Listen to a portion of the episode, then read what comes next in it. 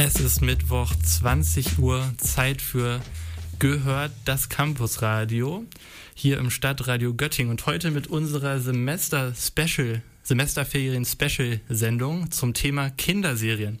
Ich bin Alex, neben mir sitzt Johann, heute Abend äh, ein letztes Mal. genau, es ist deine letzte Sendung und wir haben dazu auch natürlich zu dem Special passende Beiträge bei mitgebracht. Worum geht's denn heute? Wir haben eine, sag ich mal, ein buntes Potpourri von Kinderserien, die uns betroffen haben. Wie wir festgestellt haben, sind wir auch schon ein bisschen älter. Nein, kleiner Scherz am Rande. Äh, es geht um Sendung mit der Maus, es geht um Schloss Einstein, Spongebob ist dabei, Benjamin Blümchen ist dabei. Also alles dabei. Und jetzt kommen wir auch gleich schon zu unserem ersten Beitrag und ich gebe mal so als kleinen Hinweis, es hat ganz entfernt was mit, oder nicht mal entfernt, es hat was mit einem Internat zu tun. Ja.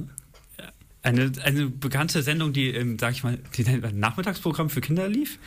Ich glaube so um 14 Uhr oder sowas. Und zumindest die Träume für uns erweckt hat, vielleicht auf ein Internat zu gehen, weil das war schon ziemlich cool, was die da mal gemacht haben. Ähm, hören wir einfach direkt rein. Der Beitrag ist von Lisa über Schloss Einstein. Für einige ging es, sofern erlaubt, nachmittags um 14.10 Uhr damals auf die Couch. Denn die neuen Folgen von Schloss Einstein wurden ausgestrahlt. Dies war das Ritual einiger. Egal ob man die Seelitz-Version oder später die Erfurt-Version geguckt hat. Vielleicht erinnert man sich auch noch an die Folgen, vielleicht aber auch nicht. Aber seit Jahren gibt es ja eine regelrechte Retrowelle. Schließlich kann man mittlerweile auch alte Disney-Serien streamen. Bei Schloss Einstein gibt es die Möglichkeit, nicht so ganz, aber einige der Folgen kann man auf YouTube angucken. Zugegeben, ein bisschen ein Guilty Pleasure von mir. Dabei ist mir aufgefallen, dass ganz schön viele heute noch bekannte Gesichter, ob als Haupt-, Neben- oder Gastdarsteller, mitgespielt haben. Das wohl prominenteste Beispiel ist Josephine Preuß, die die Rolle der Anna Reichenbach verkörperte, die durch ihre Art immer wieder das Internet aufmischte. Bekannt wurde Josephine Preuß vor allem später durch die Rolle der Lena in Türkisch für Anfänger. Neben ihr war auch Paula Schramm eine der Darstellerinnen. Sie spielte beispielsweise 2008 im letzten Teil der Wilden Kerle die Vampirin Blossom und ist auch heute noch als Schauspielerin tätig. Neben den Hauptdarstellungen gibt es auch einige Gastrollen, die von gar nicht mal so unbekannten Menschen verkörpert wurden. Vielleicht erinnert ihr euch noch an den Film Wenn Inge tanzt und bekommt direkt einen Ohrwurm vom Titelsong. Zwei der Schauspieler Konstantin von Jascharow und Tim Oliver Schult hatten ebenfalls Auftritte in der Jugendsub. Van Jascharow spielte einen Jugendlichen, der in die rechte Szene gerutscht war und sich dazu entschied auszusteigen. Am Rande gesagt auch eine zeithistorische, sehr interessante Storyline. Tim Oliver Schulz spielte den aufreißerischen Barkeeper Joe in der Dorfdisco Pink. Schulz wurde auch bekannt durch den Film Die Welle, dem wiederum auch Frederik Lau seine Bekanntheit zu verdanken hat. Auch dieser hatte einen Gastauftritt in der Internatsserie ebenso wie Edin Hasanovic. Doch nicht nur damalige Jugendliche wirkt mit. So spielte Lucy van Ork, bekannt geworden als Lucy Electric mit dem Song Mädchen, eine Musikmanagerin. Neben ihr spielte auch Wolfgang Barrow, geläufig als Joe Gerner, aus GZSZ, den Musiker Arno, der den Song der Schulband vom Internat klaute. So Unlogisch ist das gar nicht mal. Schließlich wurde Schloss Einstein damals im Filmpark in Babelsberg gedreht und hatte sein Gebäude direkt neben den Aufnahmen vom GZSZ. Ich könnte die Liste jetzt noch weiterführen. Schließlich bezieht sich das nur auf die Seelitz-Folgen. Aber vielleicht macht ihr euch bei Interesse selber nochmal auf die Suche. Das war Lisa mit dem Beitrag von dem Schloss Einstein. Ähm, Hast du manchmal nachmittags Fernsehen geguckt? Natürlich heimlich. nee, also ich war tatsächlich nie der Fernsehgucker nachmittags. Äh, wenn meine Mutter nicht da war, nach, wenn ich aus der Schule gekommen bin, da habe ich immer nur Wii gespielt.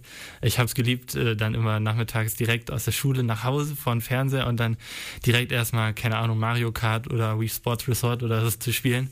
Ähm, das war immer mein Nachmittagsritual. Das ist, ich hatte leider keine Spielekonsole, aber ich habe deswegen ab und zu Fernsehen geguckt. Äh, bei Kika Schloss Einstein war nicht so ganz meine Serie. Es gab danach immer noch eine Serie, die, glaube ich, in Bamberg gespielt hat oder so. Ich weiß nicht ganz genau, wie sie heißt.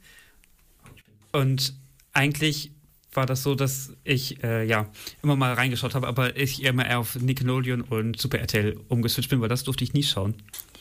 Ja, das habe ich auch nie äh, geschaut, aber ich hatte da auch irgendwie nicht so ein Interesse danach. Nickelodeon und Super RTL habe ich manchmal bei einer Freundin geschaut, die durfte mal alles gucken, was sie wollte. Ich war da auch ein bisschen neidisch drauf, aber gut, das Leben als Kind war ein hartes. ähm, das ist wohl wahr, aber wir haben es überlebt und es war trotzdem eine coole Zeit. Und was man auch noch sagen muss, dass Schloss Einstein dieses Jahr 25-jähriges Jubiläum hat, äh, was eigentlich ganz cool ist. 4. September, also sag ich mal vor drei Wochen ungefähr.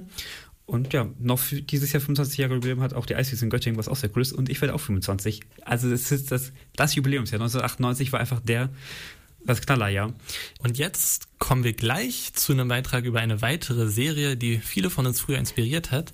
Aber vorher noch mal die Frage an dich, Johann. Was war denn deine Lieblingskinderserie? Meine Lieblingskinderserie waren eigentlich mal die Pfefferkörner. Also es war jetzt nicht Kind-Kind, sozusagen schon eher als Jugendlich. Aus verschiedenen Gründen. Erstens, weil es natürlich Hamburg gespielt hat, meine Heimatstadt. Da konnte man mal sehen, so, wo haben sie es gedreht, wo haben sie es gemacht. Äh, ich kannte einige Schauspielerinnen äh, daraus.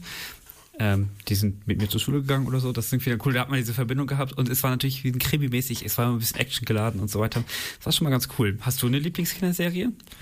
Ich war tatsächlich immer eines dieser Kinder, die dann beim Sandmann Kika eingeschaltet haben und dann bis 20 Uhr die eine Stunde durchgeschaut haben. Und da kam dann immer ähm, natürlich immer die 19 Uhr Serie, äh, Uhrserie. Bei mir war da waren da die Favorites Vicky und die starken Männer und Yakari.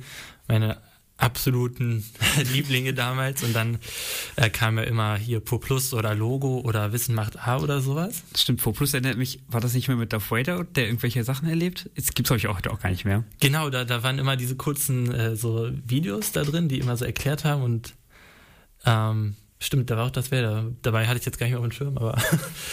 ich habe dann äh, oft Logo noch geguckt, Logo Kindernachrichten. Das war auch mal cool. Cool erklärt mit den äh, witzigen Figürchen. Genau, das war auch immer mein, mein Fernsehabschluss und danach ging es dann ins Bett. Und jetzt kommen wir aber zu einer anderen Serie, die, glaube ich, auch tagsüber gelaufen ist, wenn ich mich richtig erinnere. Johann, was war so deine Verbindung mit der Maus in deiner Kindheit? Ich würde sagen, das war ein Klassiker bei mir in der Kindheit. Den habe ich jeden Sonntag geschaut. Ich meine, es war 12.30 Uhr. Man kennt die Moderatoren alle. Kaspar, Armin, und den Christoph, Christoph, der mit dem grünen Pullover, die aber nie reden konnte sozusagen in den Beiträgen. Es war aber nicht nur dieses äh, die Sachgeschichten, also das, wie man gelernt hat, keine Ahnung, wie Stifte hergestellt werden, wie äh, Sachen legendär, wie ein Haus gesprengt wird, äh, ganz viele Sachen in die Richtung erklärt, aber auch natürlich äh, Lachgeschichten. Ganz bekannt war bei mir früher Captain Blaubeer, was dann irgendwann zu Sean das Schaf umgewandelt ist, was auch super cool ist. Und mir kommt dann immer Kindheitserinnerungen so ein bisschen auf, wenn das bei uns äh, in der Bahn läuft. Läuft immer so ein kleiner Sean das Schaf, und denkst, ah, das war doch aus einer Mutter Maus mal. So. Genau. Und hast du seine Mutter Maus geguckt? Boah, ich habe es leider nie geschaut, aber einfach auch aus dem Grund, dass ich tagsüber früher kein Fernsehen gucken durfte. Und dann ist das natürlich schwer, wenn das zu so einer Uhrzeit läuft. Ähm, die zur Geschichte der Maus hat sich unser Kollege Sebastian auf jeden Fall ein bisschen interessiert, äh, Informationen rausgesucht und daraus ist folgender Beitrag entstanden. Es ist eine der bekanntesten Figuren im deutschen Fernsehen. Die meisten Kinder sind mit ihr aufgewachsen und den Lach- und Sachgeschichten, die in ihrer Sendung erzählt wurden. Ich rede natürlich von der Fernsehmaus.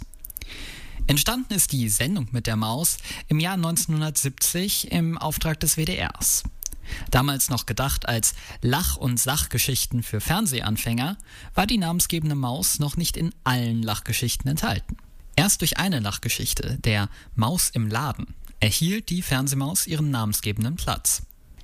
Die Erstausstrahlung fand am 7. März 1971 statt, erst ab 1972 auch mit dem Namen Sendung mit der Maus. Die Sendung war nicht unkontrovers, besonders da sie in direkter Konkurrenz zur Sesamstraße lief, die kurz davor teuer aus den USA importiert wurde. Doch die Sendung blieb. Die Lachgeschichten und Mausbots blieben zusammen mit zahlreichen Sachgeschichten über allerlei Themen bis heute. Der bis heute bestehende Themenüberblick begann 1972, ab 1973 auch mit einer Fremdsprache. Auch beim Personal veränderte sich nicht viel. Auch wenn immer wieder jüngere Leute mit dazukamen, blieben Menschen wie der allgegenwärtige Armin Maywald bis heute mit dabei. Zum 50-Jahre-Jubiläum der Sendung mit der Maus im Jahr 2021 gab es 2309 Sendungen mit insgesamt 3320 Sachgeschichten, 3928 Lachgeschichten und 597 Mausbots. Die Mutter der Maus war die Grafikerin und Bildhauerin Isolde Schmidt-Menzel. Sie war diejenige, die ihr den bezeichnenden orangenen Farbton gab. Warum orange? Wie Schmidt-Menzel selbst erklärte, Gelb steht ja für Intelligenz und Rot ist Energie. Die zwei Sachen zusammen in meiner Maus war mein Bestreben, denn ich bin genauso. Die Maus entwickelte sich auch weiter. Friedrich Streich, ein Trickfilmer des WDR, fügte das Klimpern ihrer Wimpern hinzu. 1974 entwickelte er den Partner der Maus, den trötenden kleinen Elefanten. Und natürlich nicht in langweiligem Grau, sondern in einem beeindruckenden Blau. Und im Jahr 1987 kam die freche gelbe Ente dazu. Doch Schmidt-Menzel blieb immer die Mutter der Maus. Ganz einfach war das nicht. 1974 trat sie die Fernsehrechte an den WDR ab, doch behielt die Urheberrechte, die der WDR gerne haben wollte.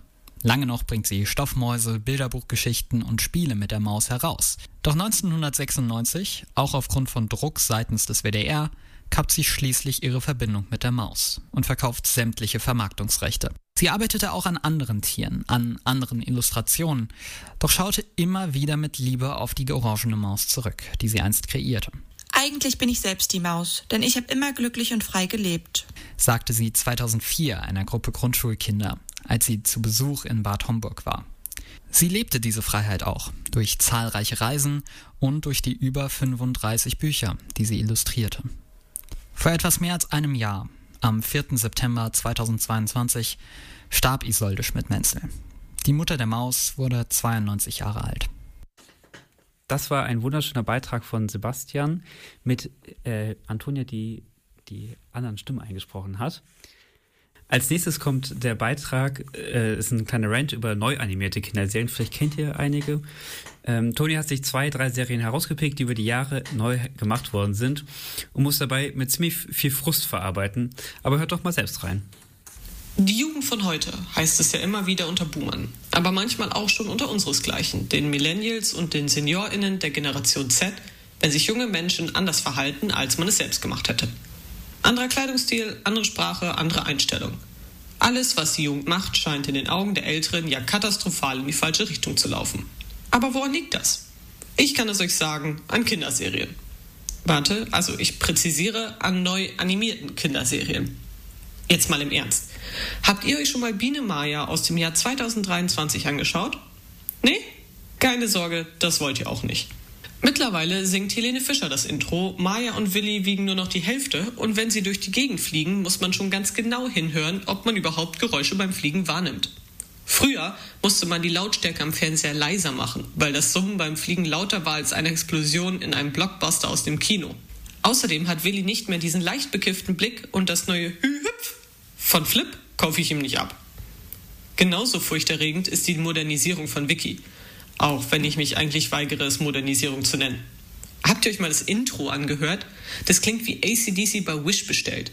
Ganz mal fehlen die viel zu lauten, aber wundervollen Soundeffekte bei jeder kleinsten Bewegung. Dann in den Folgen selbst sehen zum Beispiel die Wölfe aus wie liebenswerte Teddys. Ich schwöre, die Wölfe in den alten Folgen, das waren noch richtige Wölfe. Aber das wirklich Schlimmste an allem, der Wiki-Moment. Erst rechts an der Nase reiben, dann links, dann darunter, zackige Sterne auf dem ganzen Bildschirm und das Schnipsen. Dazu die typische Melodie.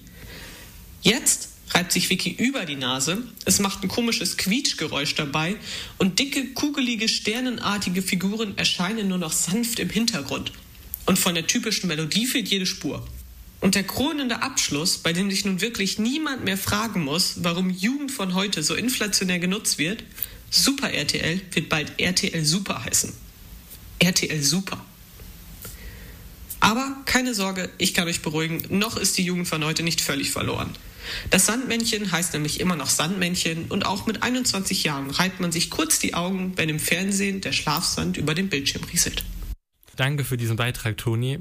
Ähm, ich persönlich, ich bin wirklich einfach nur entsetzt. Ich habe ja vorhin schon ähm, kurz anklingen lassen, dass jetzt hier besonders Vicky und äh, damals auch Yakari, aber ich glaube, damals lief auch eine Biene Meier-Sendung, manchmal um 19 Uhr, ähm, dass das meine Lieblingsserien waren. Und ähm, ich finde es, also wirklich, ich kann das 0,0 nachvollziehen. Und ähm, wer sich das selber noch nicht angehört hat, also dieses Intro, was Helene Fischer singt von der neuen Biene Meier-Sendung, ich kann das, naja, ich kann es eigentlich nicht empfehlen, es sich anzuhören, aber ich kann es trotzdem empfehlen, weil es wirklich so nee, einfach nein, einfach nein ist. Ähm, und also welcher, ich, ich denke mir auch, es sind halt das Zielpublikum, das sind kleine Kinder und die wollen da kein aufwendig animiertes äh, Fernsehfeuerwerk sehen, sondern die wollen irgendwas, was Schönes, was Fröhliches, was gute Laune macht, woran man sich später auch gerne erinnert, so wie wir es jetzt tun. Und ich kann das bei den neuen Animationen einfach nicht so empfinden, aber vielleicht werde ich auch einfach alt. Ich glaube nicht, dass du alt wirst. Ich glaube, es ist einfach eine Mischung aus dem, was aus den Serien gemacht wird. Also, dass nicht drüber nachgedacht wird, vielleicht einfach neue Serien zu machen und die alten Serien alte Serien zu lassen. Klar waren sie erfolgreich zu der Zeit und vielleicht sind einige Dinge problematisch und könnte man nicht mehr heute so zu zeigen. Aber dann, glaube ich, muss man sie nicht modernisieren. Zum Beispiel, dass Vicky jetzt irgendwie andersrum um die Nase rumreibt oder so. Weil das sind ja die markanten Teile, die die Serie ausmachen. Und es ist, gilt auch irgendwie den Schöpfern zu zeigen, äh, wie sie das gedacht haben. Das ist, so finde ich das Gefühl. Und ich glaube, es ist heutzutage günstiger zu animieren als zu zeichnen. Das, das kann tatsächlich sein. Und auch, ich glaube auch, dass die Serien, so wie die aussehen, nicht besonders teuer waren. Ja, mit Wahrscheinlich hast du recht, so sehr es einem wehtut, das zu sagen, aber wahrscheinlich war es tatsächlich so. Und bei Vicky fällt mir jetzt gerade spontan auch noch ein, selbst der Film im Film von Michael Bulli Herwig, der ja 2009, würde ich jetzt schätzen, rauskam. Den fand ich großartig. Den fand ich auch großartig, aber auch da reibt sich Vicky links, rechts und unter die Nase und dann sind auch in diesem Film mit echten DarstellerInnen kommen hinten die Sterne rein, die animiert werden. Also wirklich, dass, dass das so geändert wurde. Aber der Film, der war wirklich gut, eine Empfehlung. Aber Michael Bulli-Herwig, ich bin ein innerer Michael Bulli-Herwig-Fan. dem schließe ich mich an. Auch den zweiten Teil fand ich noch hervorragend von, dem, von den Filmen. Kommen wir jetzt aber zum, zum nächsten Beitrag von Luis. Und wie er vielleicht mitbekommen hat, ist Jürgen Kluckert am 16. August verstorben. Er war äh, Synchronsprecher und besonders für zwei Rollen bekannt. Benjamin Blümchen und Mr. Krabs. Unser Kollege Luis hat einen kleinen Rückblick auf sein Leben und sein Schaffen vorbereitet. Er dürfte uns allen bekannt sein. Beziehungsweise eigentlich seine Stimme dürfte uns allen bekannt sein. Denn er synchronisierte unter anderem Mr. Krabs aus SpongeBob Schwammkopf oder Benjamin Blümchen. Jürgen Kluckert. Letzten Monat, am 16. August, ist er im Alter von 79 Jahren gestorben. Ein Rückblick auf sein Leben und seine Karriere. Schaut man sich die Biografie auf Wikipedia an, stellt man eigentlich einen recht nüchternen Werdegang fest. Geboren wurde Kluckert am 29. Dezember 1943 in Großen Nossin, einem kleinen Ort in Pommern, das heute zu Polen gehört. Als Kind spielte er unter anderem Puppentheater. Kluckert wurde später als Schauspieler an der staatlichen Schauspielschule Ernst Busch in Ostberlin ausgebildet. Im Interview mit Amazing Voice Show auf YouTube erzählte er, dass er gar nicht direkt Schauspieler werden wollte, aber eigentlich schon zum Film. Er dachte an Kameramann oder Assistent, dann auch an ein Mathematikstudium. Und dann wurde es eben doch Schauspiel. Es folgen unterschiedliche Karrierestationen in der DDR in den Folgejahren, unter anderem am Maxim Gorki Theater spielte er. Im Interview mit The History Channel sagte er einmal, dass ihm jemand eines Tages riet, doch einmal bei DEFA Synchron vorzusprechen. Also synchronisierte Kluckert für die DEFA. 1980 floh er aus der DDR in die BRD. Er spielte weiter Theater, fand aber immer mehr ins Synchrongeschäft. Schauspieler wie Chuck Norris oder Morgan Freeman hielten ihn unter anderem als einen ihrer Stammsprecher. Besonders an den Filmen Miss Daisy und ihr Chauffeur, in der Freeman die Rolle des Chauffeurs Hoke spielte, könne Kluckert sich gut erinnern, sagte er im Interview. Freeman sprach er auch in Dokumentationen. Er sprach auch Hörspiele, Hörbücher, Werbespots, spielte manchmal im Fernsehen, so in Tatort. Nach dem Tod von Edgar Ott 1994 übernahm Kluckert viele seiner Rollen. Die mit Abstand wohl bekannteste dürfte aber die des Elefanten Benjamin Blümchen nach einer Idee von Elfie Donnelly sein. In mehr als 70 Hörspielfolgen soll Kluckert Benjamin gesprochen haben. Daneben gibt es eine Fernsehserie. Ich denke, für mich und für viele andere zählt Benjamin zu den wohl liebevollsten und lustigsten Figuren im Kinderserienuniversum. Sein Terreur ist unvergesslich. Für Kluckert sei Benjamin die wunderbarste Rolle gewesen, sagte er bei Amazing Voice Show. Früher sei Benjamin noch etwas behäbiger gewesen, heute etwas schneller, aber immer noch gemütlich. Benjamin sei inzwischen seine Rolle geworden, für die er sich nach Otts Tod reingekniet habe. Für mich aber noch besser in Erinnerung ist ein gewisser Tiefseebewohner mit einer starken Neigung zu Geld. Denn seit der deutschen Erstausstrahlung von SpongeBob Schwammkopf im Jahr 2002, also seit mehr als 20 Jahren, zählte Kluckert als Sprecher der geizigen Krabbe Eugene Krabs zum Stammensemble der Serie. Laut Wikipedia hat er ganze 280 Folgen synchronisiert, dazu mehrere Kinofilme und Specials. Kluckert beschrieb Mr. Krabs als gute, schicke und große Rolle. Er könne über ihn lachen.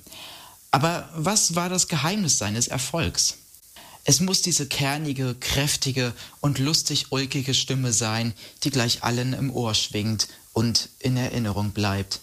Allein bei Mr. Krabs kann man verschiedenste Ansätze hören, die von geschäftsmännisch geizig bis über gelangweilt, von weinerlich bis über glücklich reichen. Und dann stellt man sich den Kontrast zu dem lieben Zoo-Elefanten erst einmal vor. Ausgezeichnet wurde Kluckert öfters als Erzähler in der aufwendigen Hörspielreihe Gabriel Burns mit dem Hörspiel Award. In einem Interview auf dem YouTube-Kanal der Synchronagentur Die Mediapaten teilte er auch Erfahrungen vom Synchronbetrieb im Vergleich von früher zu heute. Heute seien vor allem die digitalen Elemente in der Technik hervorzuheben, Gleichzeitig bedauere er unter anderem, dass heute viel in Einzelarbeit aufgenommen würde und damit der Austausch zwischen den Synchronschauspielern fehle. Dadurch sei es früher lustiger als heute gewesen. Auch fehle die Zeit. Er wünsche sich mehr Interesse für den Schauspielberuf beim Nachwuchs, mehr Lernen durch Zuschauen bei Kollegen, mehr Synchronschauspieler, die auch von einer Schauspielschule kommen. Kluckert lebte in der Nähe von Potsdam. In seiner Freizeit reiste er gerne, vor allem mit seiner Frau, erzählte er bei Amazing Voice Show.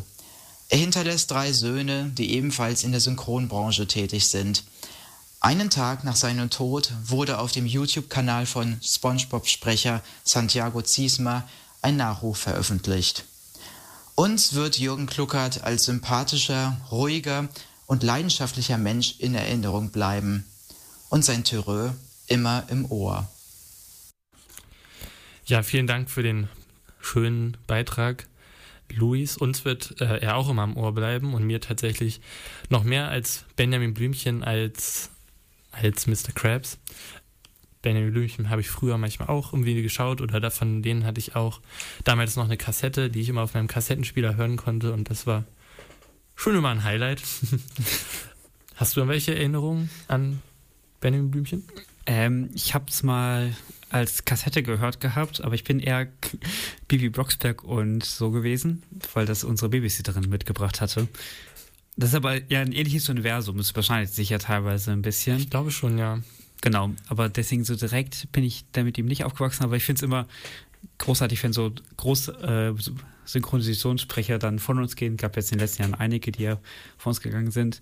Das ist einfach auch ein cooler Beruf oder so. Ich finde, es hat immer was, Synchronsprecher oder auch Hörbücher. Und das, das ist das, was wir machen. Das, stimmt, das stimmt.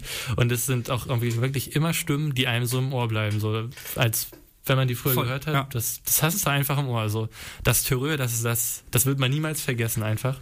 Genau. Ähm, und genau aus dem Universum kommen wir jetzt in ein anderes Universum, ähm, was uns ein paar Jahre später, denke ich mal, den meisten von uns begegnet ist.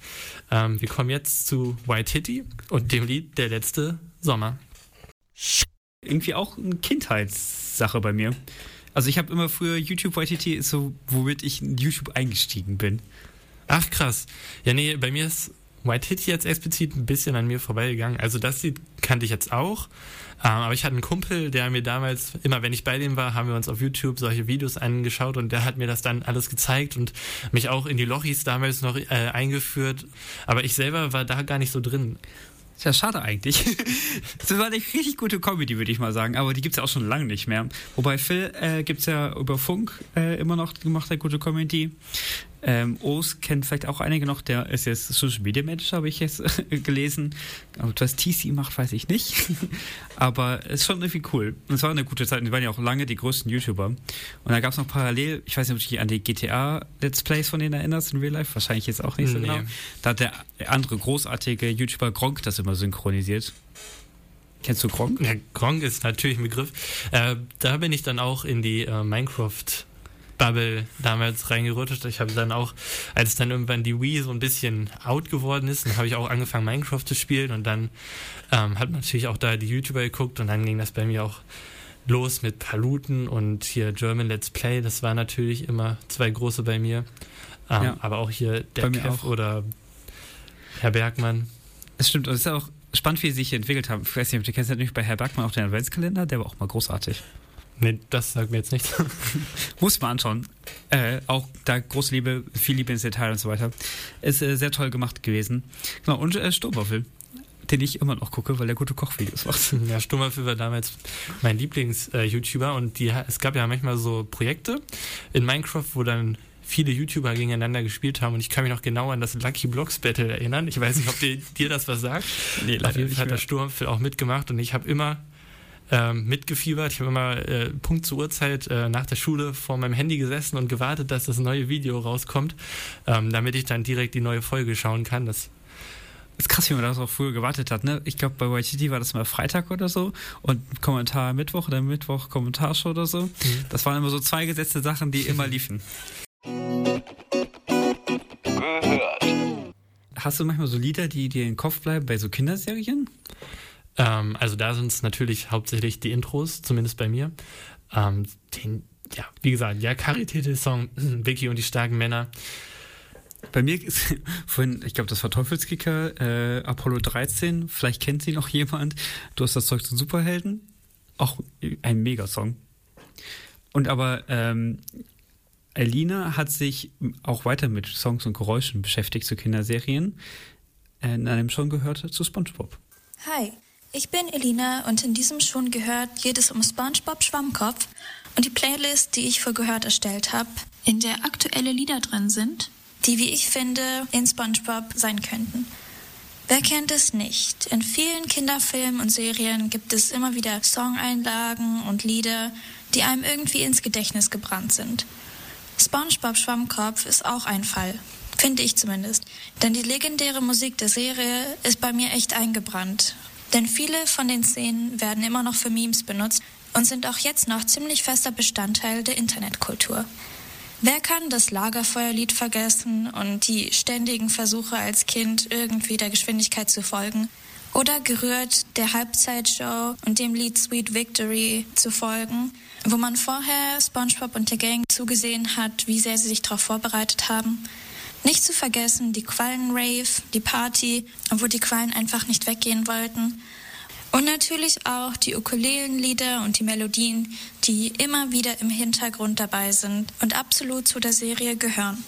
Es gibt so viele Momente, wo die Musik so ein wichtiger Teil der Serie war, dass es auch logisch erscheint, dass es dafür ein Album gibt. Viele von diesen Liedern, die ich gerade erwähnt habe, gibt es in einem Album, wo verschiedene Lieder zusammengepackt wurden und dann zusammen verkauft wurden, mit denen man das Feeling noch ganz leicht rekreieren kann.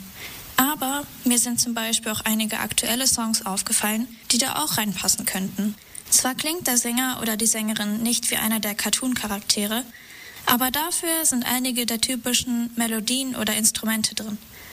Es gibt auch einige bestimmte Soundeffekte und Geräusche, die in besonderen Situationen in SpongeBob auftauchten und danach irgendwie in die Lieder gekommen sind. Es gibt zum Beispiel einen Produzenten namens Safety Trance und der Producer Tag, also womit er sozusagen bekannt gibt, dass er das Lied produziert hat, das ist meistens ein Wort sein, kann auch ein Geräusch sein und das ist dann immer wieder im Lied drin. Dieses Geräusch von Safety Trance erinnert mich sehr an das Geräusch, wenn sich die großen Muscheln öffnen oder wenn die Blasen platzen. Und das unterstützt diese ganze Unterwasseratmosphäre, die viele Lieder von Safety Trance schon haben. Also es hat mich wirklich geschockt, wo ich das erste Mal Lieder von Safety Trance gehört habe. Und dann kamen halt immer wieder neue Songs raus. Und immer wieder war der Producer-Tag mit drin. Immer wieder hat es sich so angefühlt, als wäre man in einer leicht dystopischen Unterwasserwelt. Es ist bei dem Produzenten ist auch öfters das Neopereo-Genre, was dazu beiträgt. Das ist eine Art Neuinterpretation von Reggaeton, also von dem spanischsprachigen Genre. Und Neopereo für mich klingt öfters mal so leicht dystopisch, aber SpongeBob irgendwie auch. Es gibt auf jeden Fall einige Lieder, die erinnern mich sehr an den furchterregenden Club, an den salzigen Spucknapf, wo SpongeBob, Patrick und Sandy versucht haben reinzukommen. Sandy ist ja reingekommen, aber SpongeBob und Patrick nicht und die mussten dann in den Weichei schuppen. Aber ich kann mir irgendwie sehr gut vorstellen, dass einige Lieder von Young Beef oder Isabella Love Story auch in dem knallharten Schuppen laufen könnten. Ein weiteres Geräusch, was ich sehr mit SpongeBob verbinde und was ich auch zufälligerweise in einem Lied gefunden habe, ist das quietschende Geräusch von den riesigen Stiefeln, die SpongeBob mal anhatte. Das war eine Folge, wo er die bei der Arbeit anhatte und die haben Thaddeus so aufgeregt, weil er die ganze Zeit nur das quietschige Geräusch gehört hat. Und genau dieses Geräusch habe ich bei einem Lied von der Hyperpop-Legende Sophie gehört. Ein anderes Lied, wo ich auch noch denke, dass es auf jeden Fall SpongeBob inspiriert sein könnte, ist Bikini Bottom von Ice Spice. Ice Spice ist eine relativ neue Rapperin, sie ist erst seit ein paar Jahren so richtig in der Öffentlichkeit und Bikini Bottom war eins ihrer ersten Lieder. Und ich finde, es klingt sehr so, als hätte jemand einfach so ein Stück von der Ukulelenmelodie von SpongeBob und Patrick genommen, wo sie irgendwelche witzigen Abenteuer hatten und das dann als Basis für einen Beat genommen. Und in einem zweiten Lied namens Gangster Boo ist es auch etwas drin, aber es ist auf jeden Fall ein bisschen reduzierter. Und natürlich gibt es dann auch noch die beiden deutschen Rapper SpongeBoss und Patrick Bang. Die haben sich sogar extra Cartoon-Kostüme angelegt. Sie probieren wirklich, wie die Charaktere rüberzukommen. Und sie machen auch immer wieder Referenzen zu der Serie und zu den Filmen und versuchen da auch authentisch rüberzukommen, was ziemlich interessant ist. Und das sind nur einige von den Sachen, die mir aufgefallen sind. Wer jetzt ein bisschen Lust auf die Lieder bekommen hat, kann die Playlist unter dem Gehört-Profil bei Spotify finden. Dort gibt es auch noch sehr viele andere Playlisten zu verschiedenen Themen und Genres und allgemein so Sachen, die uns interessieren bei der Musikredaktion. Und ich hoffe, das macht euch genauso Spaß, wie es mir gemacht hat. Ja, danke für diesen Beitrag, Elina. Und an der Stelle auch nochmal von uns der Hinweis, natürlich nicht nur zu der SpongeBob-Playlist, sondern auf unserem Instagram Instagram, ja moin, der auch, aber unser Spotify-Account gehört. Dort findet ihr auch noch viele andere Playlists, zum Beispiel unsere Playlist von der Gehört-Redaktion, wo wir alle unsere persönlichen Lieblingslieder ähm, gesammelt haben. Das lohnt sich auch auf jeden Fall reinzuhören. Da ist sehr unterschiedliches zusammengekommen. Das war mal ein schöner, ruhiger Song. Das ist wieder hier wilde Mischung, würde ich mal sagen. Genauso wie wilde Mischung die Kinderserien immer waren, oder? Äh, das auf jeden Fall. Also man hat ja früher wirklich irgendwie zu allem was gefunden. Das stimmt. Man ist immer, immer abgedriftet. Man muss immer Kika, so das Entspannte. Äh, Nick oder Nickelodeon, die haben ständig ihren Namen geändert, war immer ein bisschen komisch. Und für mich war immer Super RTL oder RTL Super, wie das jetzt neuerdings hieß, heißt. Ähm, war immer für mich so ein bisschen Disney-mäßig. Ja. Äh, Super RTL, das mochte ich aber früher nie, weil mir da persönlich zu viel Werbung immer lief. Und ich fand das echt immer extrem nervig, wenn man dann irgendwie alle zehn Minuten das stimmt, ja. ausgerissen wurde. Wobei ich mal cool fand, die äh, Werbung eines berühmten Klemmbausteinherstellers, wo immer in der Szenerie war und dann immer, hey! ja, stimmt. Das ist ja so animierte Werbung auch, ne? Die dann ja. so. Und dann wurde immer bis hinten klack, klack, klack, klack, alles schnell aufgebaut und dann, äh, ja. Ja, stimmt. Wurde die Szenerie gerettet. stimmt. Und Lego auch generell, das ist auch eine absolute Erinnerung, die an die Kindheit nicht fehlen darf. Bei mir war es wie wahrscheinlich bei vielen anderen auch, erst Playmobil und dann kam mit der Zeit Lego und das stimmt. Ich, ich hatte hab noch Spielzeugautos von Siku, ich weiß nicht, ob du die kennst. Okay, die Marke weiß ich jetzt nicht, aber Spielzeugautos hatte ich natürlich auch. Und ich habe das auch manchmal kombiniert einfach. Die fanden nicht immer besser als diesen amerikanischen Hersteller, weil die äh, waren realistisch. Ich mochte immer realistische Spielsachen. okay, das ist cool. Ja, wir haben jetzt noch einen letzten Beitrag und zu dem äh, Helden dieser Serie hatten wir schon zwei Beiträge bisher, aber jetzt wird sich nochmal tiefer mit ihm befasst. Genau, und jetzt setzen wir alle mal unsere Aluhüte auf. Denn Kiran hat sich äh, über ganz besondere Dinge von einem gewissen. Aluhut passt ja zu Göttingen ganz gut, wenn man ins Wochenende denkt. ja, stimmt, stimmt. Hat sich Kiran Gedanken gemacht zu einem gewissen Schwamm. Die Kinderserie SpongeBob Schwammkopf existiert seit mittlerweile 24 Jahren, in denen über 500 Folgen produziert wurden. Bei Serien, die sich einer so großen Beliebtheit rühmen, kommt es nicht selten vor, dass die Fans sich die eine oder andere Theorie überlegen. Bei SpongeBob ist es hingegen eine enorme Masse an Theorien. Fünf der interessantesten und beliebtesten Theorien hört ihr jetzt. Theorie 1. Bikini Bottom ist das Resultat von Atomtests. Die Stadt Bikini Bottom, in der die Handlung der Serie spielt, liegt am Fuße des sogenannten Bikini-Atolls im Territorium der Marshallinseln. Während des Kalten Krieges hat die US-Regierung insgesamt 23 Atomwaffentests in diesem Gebiet durchgeführt. Diese Theorie besagt nun, dass Bikini Bottom aufgrund der Atomtests radioaktiv verstrahlt ist und die Figuren in der Serie aufgrund dieser Strahlung überhaupt reden können. Eine alternative Erklärung wäre natürlich, dass es in Kinderserien nichts Ungewöhnliches ist, dass Tiere reden können, aber dann wäre die Theorie natürlich vollkommen sinnlos. Theorie 2. Viele der Hauptfiguren sind drogenabhängig. Die Hauptfiguren in der Serie haben sehr ausgeprägte Persönlichkeiten. Diese Theorie besagt nun, dass sich diese Persönlichkeiten auf den Konsum bestimmter Drogen zurückführen lassen. Demnach wäre Patrick beispielsweise ein Kiffer, was seinen enormen Appetit und sein faules Wesen erklären würden, oder SpongeBob würde demnach beispielsweise Speed nehmen, was seine Hyperaktivität erklären könnte. Weiter besagt die Theorie, dass Mr. Krabs Kokain nimmt, was unter anderem eine Begründung dafür sein könnte, dass er oftmals sehr gereizt reagiert, beispielsweise wenn es um Geld geht, oder mitunter auch sehr paranoid paranoid ist, beispielsweise wenn es um seine Geheimformel geht. Am wenigsten fundiert finde ich hierbei die Überlegung, dass Thaddeus demnach heroinabhängig sei. Laut der Theorie wäre Thaddeus depressiv und würde daher zu der Droge greifen und der Konsum würde darüber hinaus seine Stimmungsschwankung und seine schlechte Arbeitsleistung erklären. Theorie 3 eine andere sehr beliebte Theorie, die versucht, die Persönlichkeiten der Figuren zu deuten, ist die folgende. Demnach verkörpern die sieben wichtigsten Figuren in SpongeBob die sieben Todsünden. Es gibt einige Figuren, bei denen diese Interpretation sehr gut passt. Beispielsweise wäre Patrick demnach die Verkörperung der Trägheit, Mr. Krabs steht für Gier, Plankton für Neid und Thaddeus für Zorn. Bei anderen braucht man dann hingegen schon ein klein wenig mehr Interpretation. Beispielsweise würde laut dieser Theorie Gary die Völlerei verkörpern. Es gibt in der Serie durchaus Szenen, die das belegen, allerdings ist Garys Verfressenheit wahrscheinlich nicht unbedingt das Erste, woran die Leute denken. Darüber hinaus würde SpongeBob für die Lust bzw. Wollust stehen. Inwiefern das passt, hängt sehr stark davon ab, wie genau man Lust definiert. Wenn man es beispielsweise nur im Sinne sexueller Lust sieht, dann eher weniger. Wenn man es allerdings als übermäßige Zuneigung deutet, würde es wiederum durchaus passen. Theorie 4 Ist SpongeBob womöglich homosexuell?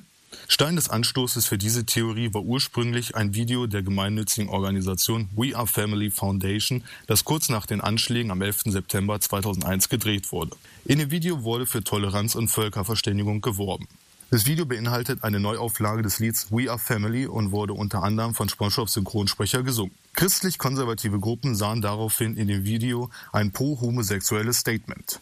Aktuell wurde das Thema wieder im Jahre 2020, als der Sender Nickelodeon einen Post veröffentlichte mit der Unterschrift Wir feiern Pride mit der LGBTQ Community und ihren Verbündeten in diesem und jedem Monat. Auf dem dazugehörigen Bild waren neben SpongeBob noch zwei weitere Nickelodeon-Figuren zu sehen, die gesichert queer sind. Nach dem Post haben daraufhin viele Medien darüber berichtet und geschlussfolgert, dass SpongeBob wahrscheinlich tatsächlich homosexuell sei. Allerdings hatte SpongeBobs Schöpfer Steven Hillenberg, der im Jahre 2018 verstorben ist, in der Vergangenheit eigentlich gesagt, dass er SpongeBob eher als asexuell sehe. Zumal Schwämme auch in Wirklichkeit asexuell sind. Theorie 5 Die letzte Theorie besagt, dass das Geheimrezept für Krabbenburger Krabben sind. Eine Begründung für diese Theorie ist schlicht und ergreifend der Name der Krabbenburger. Verrät der Name womöglich bereits die geheime Rezeptur? Außerdem würde diese Theorie erklären, warum es abgesehen von Mr. Krabs, seiner Mutter und Larry den Hummer in Bikini Bottom scheinbar keine weiteren Krebstiere gibt. Auch wenn diese Theorie natürlich sehr abgefahren ist und Mr. Krabs so einen Kannibalen abstempeln würde, muss man dennoch sagen, aufgrund seiner Skrupellosigkeit und seiner Geldgier wäre es ihm vielleicht zuzutrauen. An dieser Stelle sei nochmal erwähnt, dass die ganzen Themen eher als unenthaltsame Gedankenspiele zu verstehen sind. Zu ernst nehmen sollte man dies auf jeden Fall nicht. Äh, das war der Beitrag von Kiran, unser letzter Beitrag für heute. Das war schon eigentlich so gut mit unserer Sendung. Ja. Jetzt bleibt uns eigentlich nur zu sagen, was noch kommt. Also es ist natürlich jetzt eine Semestersendung Spezial. Genau, und wir starten regulär Mitte Oktober wieder. Wenn ihr neu dazukommen wollt, eure Möglichkeit einzusteigen, coole Leute kennenzulernen, ne? Ihr wisst das alles.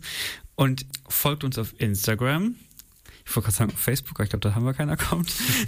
aber auf Spotify die coolen Playlisten. Jeden Dienstag gibt es eine neue. Und der Podcast. Ah, der Podcast. Ist auch auf Spotify.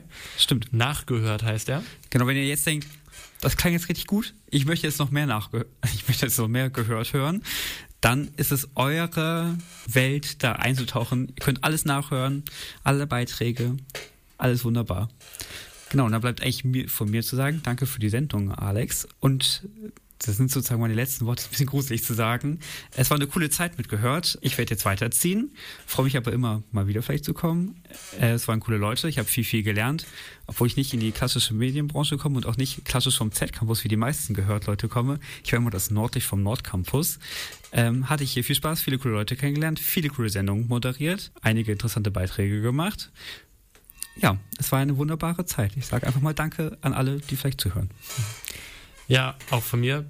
Äh, einfach vielen Dank, dass du bei uns warst immer und es hat mega viel Spaß gemacht, immer mit dir zu arbeiten und ich und vermutlich auch der ganze Rest des Teams, wir wünschen dir eine richtig gute Zeit in Friesing, wo du jetzt hingehen wirst.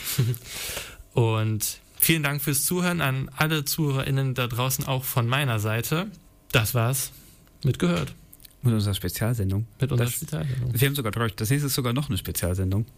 Genau, das wird das erste Special. Also, falls ihr uns als erstes schon entdeckt habt, jetzt so früh, schaltet auf jeden Fall in einem Monat wieder ein. Das kündigen wir uns, äh, kündigen wir auch nochmal auf unseren Social Medias an. Und da werden wir für euch alle wichtigen Infos zum Semesterstart zusammenstellen. Damit sagen wir Tschüss. Auf Wiedersehen.